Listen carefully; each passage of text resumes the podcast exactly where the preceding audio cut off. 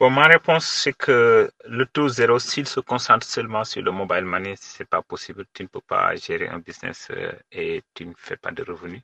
Par contre, si le mobile money, c'est juste un produit d'appel et qu'ils ont d'autres produits derrière, oui, ça, ça peut marcher. Mais il faut voir est-ce que ces autres produits vont réussir. Euh, est-ce que c'est une menace sur l'avenir du business au Sénégal? Non, je pense que c'est pas une menace. Je pense que le business, c'est comme ça. Les gens vont venir avec des innovations et j'espère que euh, vendre à zéro aussi n'est jamais une, innovation aussi.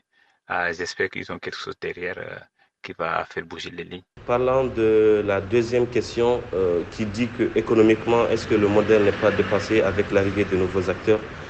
Bien sûr, c'est déjà dépassé parce que le système Wari, on peut dire que c'est trop archaïque maintenant.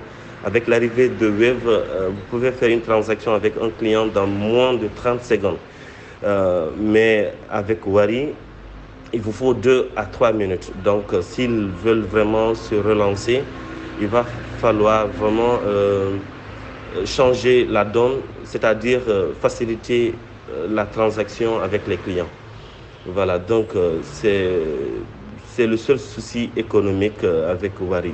Maintenant, euh, vu Orange Money et Wave euh, ils se sont vraiment trop bien implantés ici avec la plateforme via le téléphone.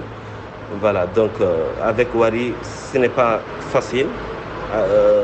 donc la connexion parfois c'est un peu long. Donc les clients, ils en ont marre, surtout aussi les frais avec les frais de Wari, 5 000 francs euh, à 350 ou 400 francs, c'est vraiment trop pénible pour les clients de payer euh, plus de 300 francs pour un envoi de 5 000. Voilà, donc euh, les envois de 1%, c'est plus favorable pour les clients. Donc c'est le seul souci économique.